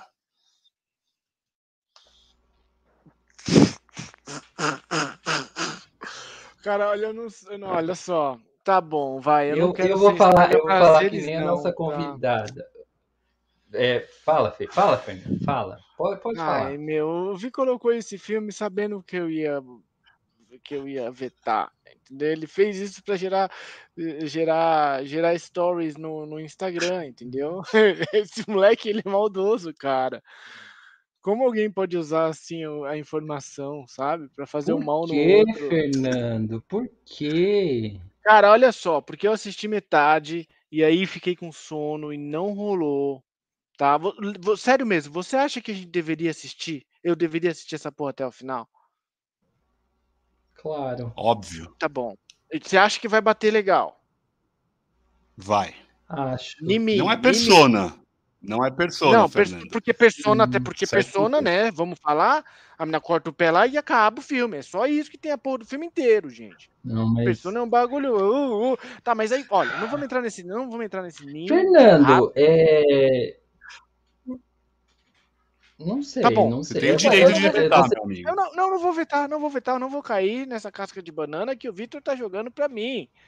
Tá? Eu não vou vetar. É, O céu, como é que é o nome A, a do filme? Carla aqui tá empolvorosa aqui no chat. Como é que é o nome do filme? O sétimo Sétimo selo Selo. pode ficar. Eu vou ver essa porra até o final. Só que é o seguinte, parça. Se esse bagulho não for um negócio muito, mais muito profundo pra mim, tipo um filme do Nicolas Cage, velho, a gente vai tretar feio aqui. Sacou? Se não for um Matrix, mano, A no gente mínimo. vai fazer um episódio do Bergman com a Maria. Vai. Não, não, pode tá chamar a bom? porra toda, porque a gente vai tretar feio. Diego. Mas eu vou, eu vou. na- Onde é que tem essa porra aí desse sétimo selo? A gente acha depois, a né? gente acha depois. Acha, Fechou. acha. O Não. filme, é um filme bem, bem divulgado até. Acho que é um é o mais, mais comentado do Bergman, talvez. Um dos. Acho que sim. Beleza? Então, Vai, eu, Fernando, Carla, então, vai você você. ajudou a salvar aqui. Sétimo selo, então, está na lista. Tá bom. Vou falar uma, um filme que eu pensei agora, tá? Veto. E tá dentro dessa ideia.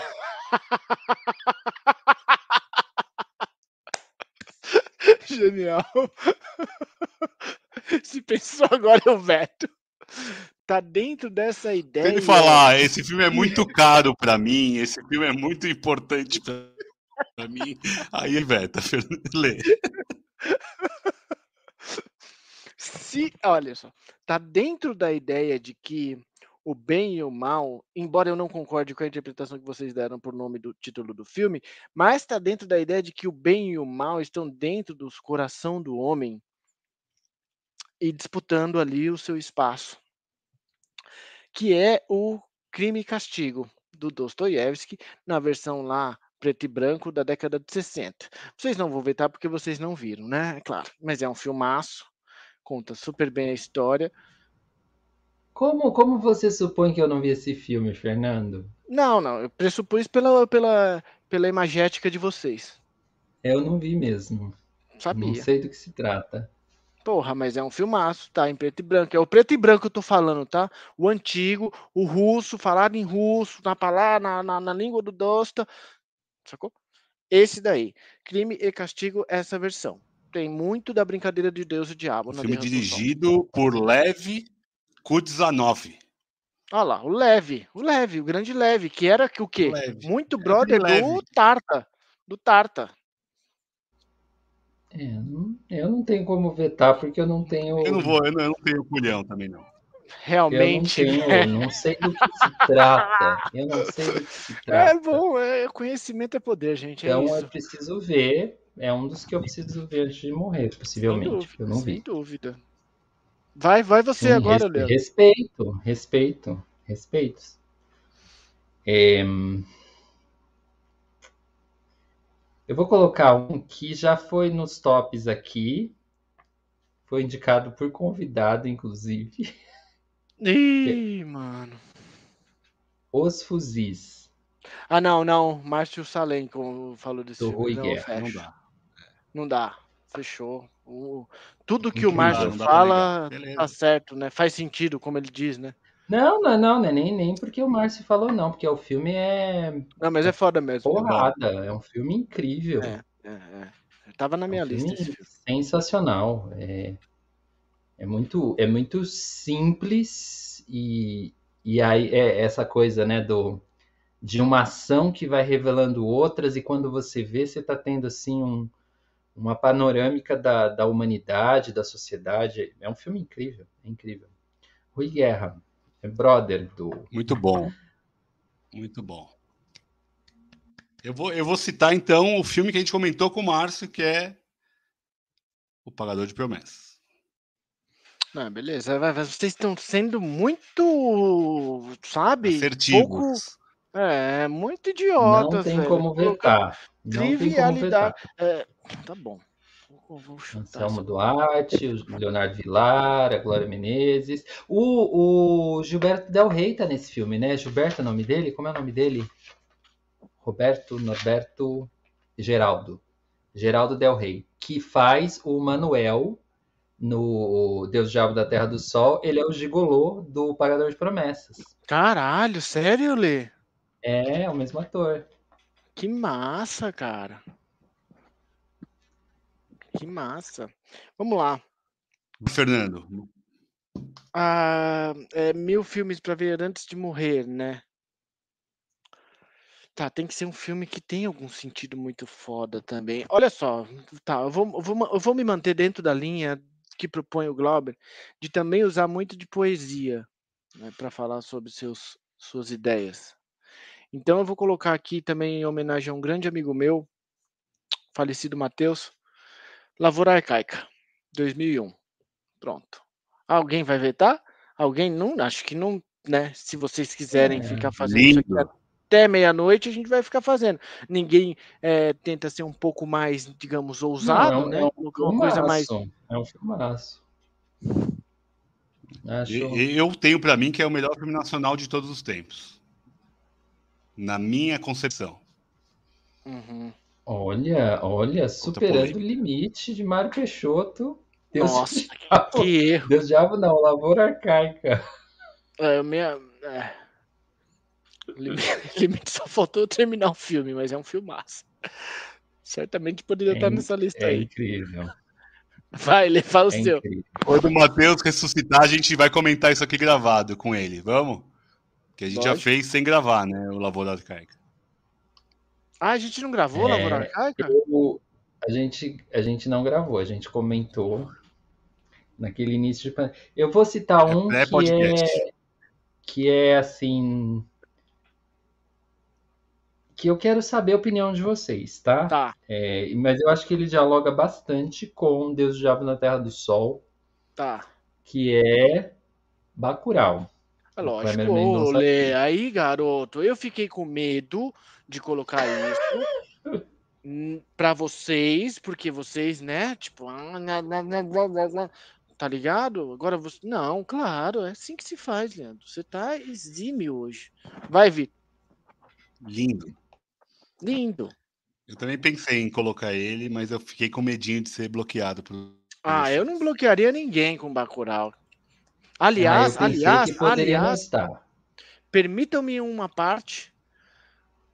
O. Como é que é o nome do cara lá do, do Bacurau, mano? O cara. O cara sinistrão lá, velho. O Kleber. Mendonça ou o ator? Não, o ator lá, o cara que aparece. Porra, mano. O... Boca. Como é o nome não dele? Silvério. O- Silvério, é, o Silvério. Silvério o ator é Silvério. O Silvério Pereira que aparece.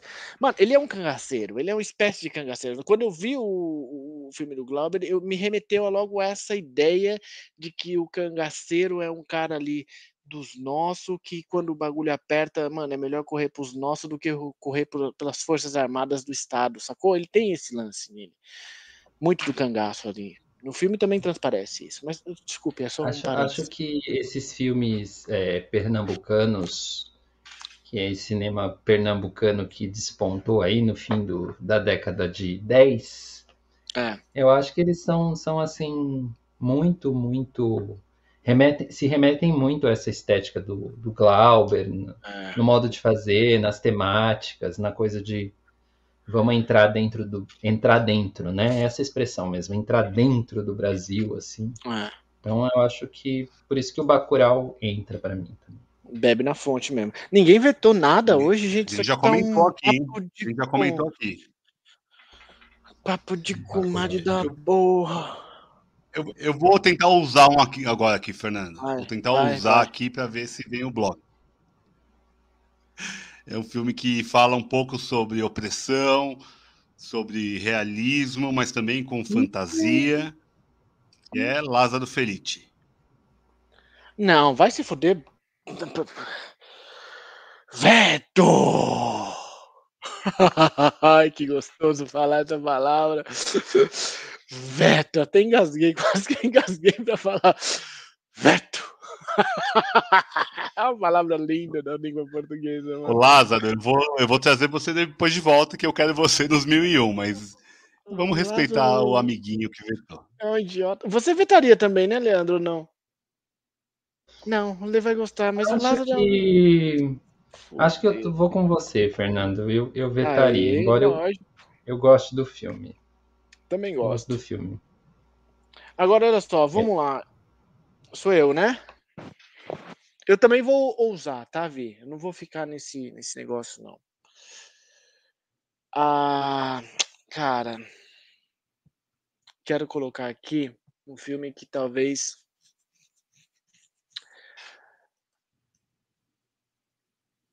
Cinema, aspirinas e urubus. Eu Vocês não acham tenho nem é como hype? vetar. Não, não, É, não. Eu não. Eu, pra mim, vai. Porque tem um. Tem, eu coloquei ele porque tem um quê de hype nele e tal. Mas eu não sei se vocês sentem isso e tal. Ah, o filme é incrível. Eu, não, eu acho que eu não Ah, vetaria nenhum filme. Não sei, eu, eu gosto muito do. É Cláudio Assis, né? O diretor. Gosto muito do Cláudio Assis, gosto muito do João Miguel. Não é Cláudio Assis, não, hein? Cinemas Pinas Urubus é do. Ah, não é, Cláudio? Assis? É do Heitor Dália, acho. Não, do carinha aí nos. hum, Carinha Marcelo Luz. Gomes. Marcelo Gomes. Não, o carinha é o, Marcelo ele é o Gomes. roteirista. O roteirista é o Marcelo Carinha. Gomes é Tá. o diretor. Aí. Não, o filme é incrível. Acho que eu não, não teria como vetar. A Carla tá Lê. dizendo se ninguém vai falar Morte e Vida Severina. Mas escuta, tem Cadê filme aquela aí, pergunta? Carla? Você já viu esse filme? Eu nunca vi. Eu, eu já vi. É o que tem Elba Ramalho? Ou essa Responde é a aí, versão da televisão? Esse é da Elba Ramalho. Deixa a Carla responder aqui no chat pra ver se tem Elba Ramalho, porque.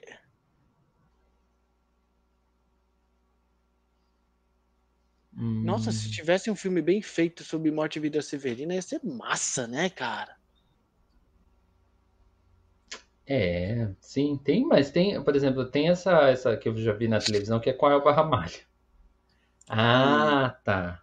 Aí, ó, é uma aí. série de TV, não é? Porque eu assisti esse filme. Quando que eu vi esse filme? Eu vi na televisão, há muitos anos. Há muitos anos. Eu não sei- esse já é um filme colorido e tudo mais. Mas é um filme. É, ele é muito parecido com o livro, né? É isso mesmo. Ó, o filme de 77, dirigido pelo Zelito Viana, que é amigo do Glauber, inclusive. Ele aparece em vários documentários que eu vi nessa semana sobre o Glauber. É, José Dumont, Stênio Garcia, Elba Ramalho, Tânia Alves e mais uma porradinha. Sim. Ninguém vai colocar nenhum filme estrangeiro na lista agora, então? Não, num, num, num- num Eu podcast coloquei já o sétimo selo, hein? Não, O sétimo isso. selo, que quase foi vetado, é verdade. Olha só, mas nossa, cara, é bom que essa parada me leve pra um outro lugar assim, mas muito longe, mano. Muito longe. Então eu vou, senão- eu vou ousar aqui, ó, Fernando. Eu vou colocar o Evangelho segundo São Mateus. Mas que filme é esse? Porra de filme é esse, mano? É o filme do Pasolini, Ah, lá vem, é Pasolini. tipo, o Pasolini é primo irmão do, do Tá no MUBI, né? Tava no MUBI, não tava esse recentemente aí? Eu comecei a assistir essa merda. tava, Vetou, que tava. vetou. Vetou? Beleza.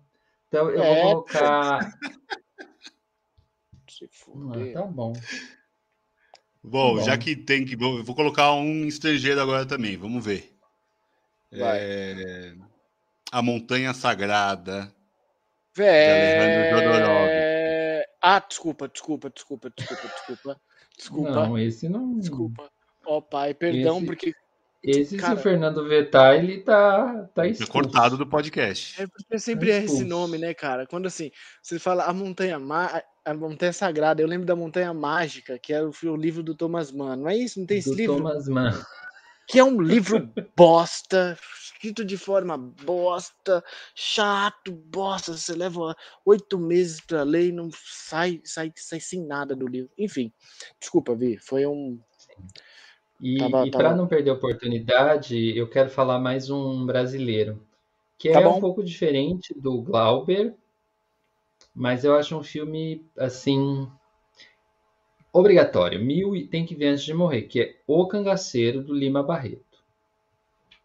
Uma, quer quer ver cinema, esse filme é, é imprescindível.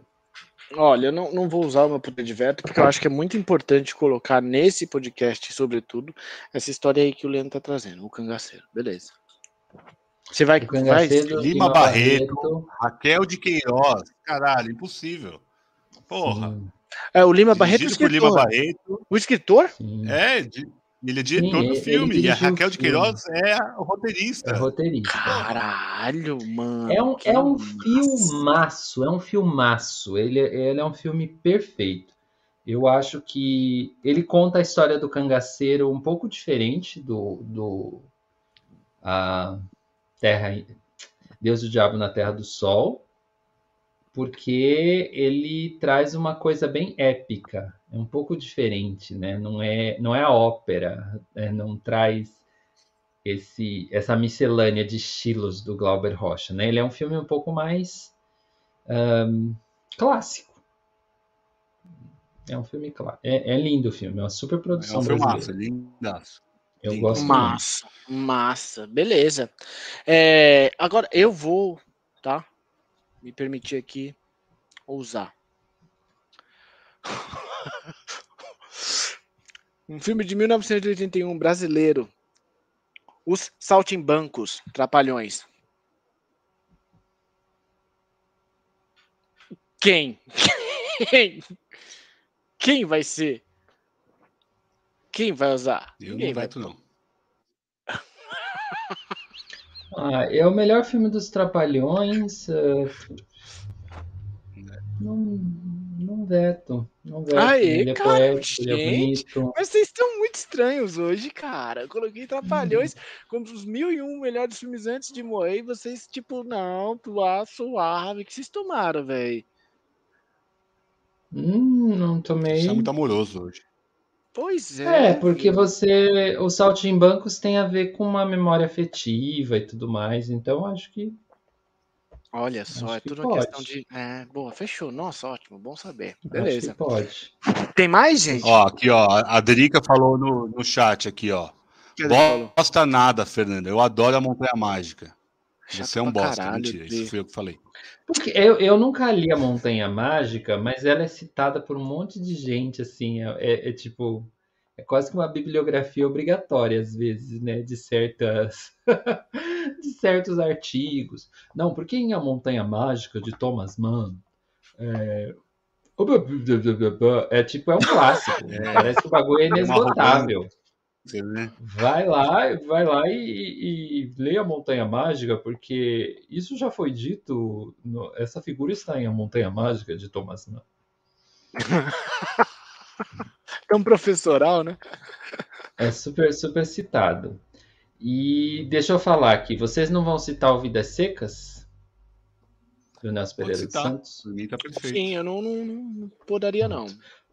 Os mil e um filmes, então, já tem uns 15 brasileiros aí. O, é, o negócio é que são. É que são todos muito da mesma época, né? Ó, isso é um, isso é uma É, trend. nós, eu queria mudar isso, eu queria mudar isso, tá? Isso é uma trend. Eu queria mudar isso. Olha só. Eu queria colocar, por exemplo, Cidade de Deus, por que não? Ninguém vai vetar. Alguém vai ser desagradável de vetar só porque o cabeleira morre. Eu já falei isso aqui várias vezes no bagulho. Só por isso, gente? Ninguém, dá né? Mas vetar, nesse Fernanda. contexto de filme, Fernando, tem certeza? Mas tem uma No cena em que o cara do Deus do Diabo. Total! Eu não vou vetar, não. Cidade de Deus e o Diabo na Terra do Sol. Cidade de Deus e o Diabo na Terra do Sol. Ó, Tropa de Elite eu também colocaria, mas talvez aí vocês Ah, vetarem. não, não, não, não. não, É, beleza. Tropa de beleza. Elite, não. Tá, Já mas eu colocaria, olha só. Brasil, o, o, Abril ah, o Abril Despedaçado a gente falou, né? Não, mas eu ia falar sobre a Bíblia Despedaçado aqui também. Ah, beleza, ver. Vocês concordam com a Bíblia Despedaçado? Sim, Walter Salles? sim, claro. Leandro É, acho, também? que, acho que, bom, tá, nos 1001, depois a gente vai rever isso, porque o Abril Despedaçado. Depois a gente vai, Vai lá, rever vai isso, lá, é vai lá. ótimo. Porque o Abril, é, eu acho que Walter Salles entra na lista aí, algum filme desses 1001. E eu não sei Central se- do Brasil, né? eu- Central do Eu Brasil, não sei talvez. se Abril Despedaçado é esse filme, porque eu acho que Walter Salles tem filmes melhores. É Central do Brasil, né? É. É, o. Qual é aquele lá do que é do Minhocão? A É primeira, o estrangeiro. primeiro dia. O primeiro dia, mas o primeiro dia não Ah, não, também Terra tem. o Terra, Estrangeira. Terra Estrangeira também, claro. é estrangeiro. Eu acho um filme melhor que o. É, mas eu Esse peguei pela temática. Pela temática, eu acho que esse temática. conversa mais com Deus e o Diabo. É. Qual é o filme que você falou mesmo? O Abril Abril Despedaçado. Despedaçado. Ah, não, lógico, não tem o que fazer, não, não tem nem o que falar. Tem tem- O Walter pode ter dois ou três ou quatro aí na lista, hein? É, eu o Walter ele gigante, viu? É, eu acho ele grande, cara. Mil e um é muito filme, Leandro. Tá bom, então Abril Despedaçado.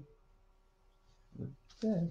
Ah, Vem cá, vocês Ó, não acham falar que- da Eisenstein, falar da Eisenstein, não falaram aqui o encoraçado Potequim, né?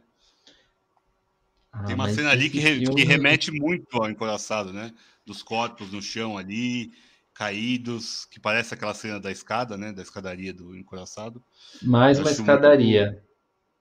A É, gente tá devendo esse top, esse top das escadas, né? Porque escadaria. já Tops tem a escada do Ran, do Han, tem a escada do Pagador de do Promessas, Messa, tem a escada do Eisenstein, tem a escada do Eisenstein, Do tem a Coringa, escada, do Fernando. tem a tem escada a escada do do Coringa, Coringa. tem a escada do Crepúsculo dos Deuses. Tem qual outra escada? Não sei. No Iluminado tem escada, mas a escada não é tão importante. Tem Sing in the Rain, tem escada, não? Ó, cabe só mais É. um filme aqui na, na postagem de sexta-feira. Só mais um. Tá. Então vai, Lê, faz o seu, faz o teu nome. O que, que eu ainda não falei daqui da minha lista? Da lista que eu tinha posto aqui, eu falei todos. Tá. Vale então um. A gente não falou nenhum novela vague. Qual é o nome do filme? Ah, vamos, Não vamos vem, colocar. não vem com porra de Godard agora, não, também. Calma. Não é pra É, tanto o também. Godard você não, você não vai conseguir marretar Godard aqui dentro aqui não, mano. Enquanto tiver o Vitor na resistência, sacou? Não vai, não, né? Não, não. Pode tentar aí. Bota aí. É, Veto. Então põe é, acossado. Ah, lá vai de novo ele. Puta, Leandro, você me fudeu agora, hein? O acossado tem uma cena do cara correndo na praia, né? Tem. Tem, Cara, você. Puta que eu Eu vou pariu. deixar o Leandro com, com esse gostinho, Fernando. Eu deixo o Fernando. Eu Ah. vou deixar ele com esse Não. gostinho, eu acho. Não, pode vetar, pode vetar. Ué, você colocou o filme e já quer vetar o próprio filme, mano? Pode vetar. Não, então veta. É. Você fala... ele, quer, ele quer usar a cartada do Godard eu pros tô com ranço, próximos. eu tô com ranço que vocês vetaram o desprezo. E aí vocês aceitam o A acossado. gente vai ver o fácil. desprezo aqui. Não, a gente vamos comentar o desprezo, daí a gente coloca ele na lista. Vamos, vamos falar desse cara aí. Então, então, Então tá bom. Fechou, então. Fecha com o acossado. Vai, vamos fechar com o acossado. Vai. Tá bom. Acossado. Ah, eu, eu, quando vocês falam, o nome fica tão engraçado na boca de vocês. Acossado. Acossada. Aco, acossado. Acossado, acossado e sacossado. Sacossado, acossado, sacassado. Aco, acossado saco do saco do, do Godard. Foi, foi muito papai com mamãe esse top aqui, hein? Tá muito, Muito fácil. putanheirice isso aqui, velho. Muito Tá. fácil. Ninguém tá ridículo bloqueando ninguém. É. Vocês ficam Até- só até o Godard passou. Aí. Mó leite com pera, mano. Aí a Débora ficou contente que não, não vetamos acossado. Tá bom, Débora. Eu não, não, tive, não tive forças já. Uma hora e cinquenta de episódio, eu já deixei pra lá. Deixa, deixa o Godard Mas- aí. Eu, eu me cansei mais vendo o Godard do que falando aqui com vocês, meus amigos. é E ó, falar tá uma coisa, tarde. ó. Vou, vou só citar o Glauber. Nossa cultura é a macumba e não a ópera. Era isso que eu queria citar hoje. Que eu gostei muito do Glauber. Glauber, onde você estiver, ó, um beijo pra você. Já te xinguei muito. Peço perdão. É, no episódio do, do Pagador de Promessas, inclusive, eu, o Márcio, falamos mal de você. É, e acho que eu tenho que virar ao público a dizer que Glauber é gigante. Ah, isso é legal, isso é legal. Eu quero passar por isso ainda. Essa Com evolução. essa retratação Retratação histórica, pública.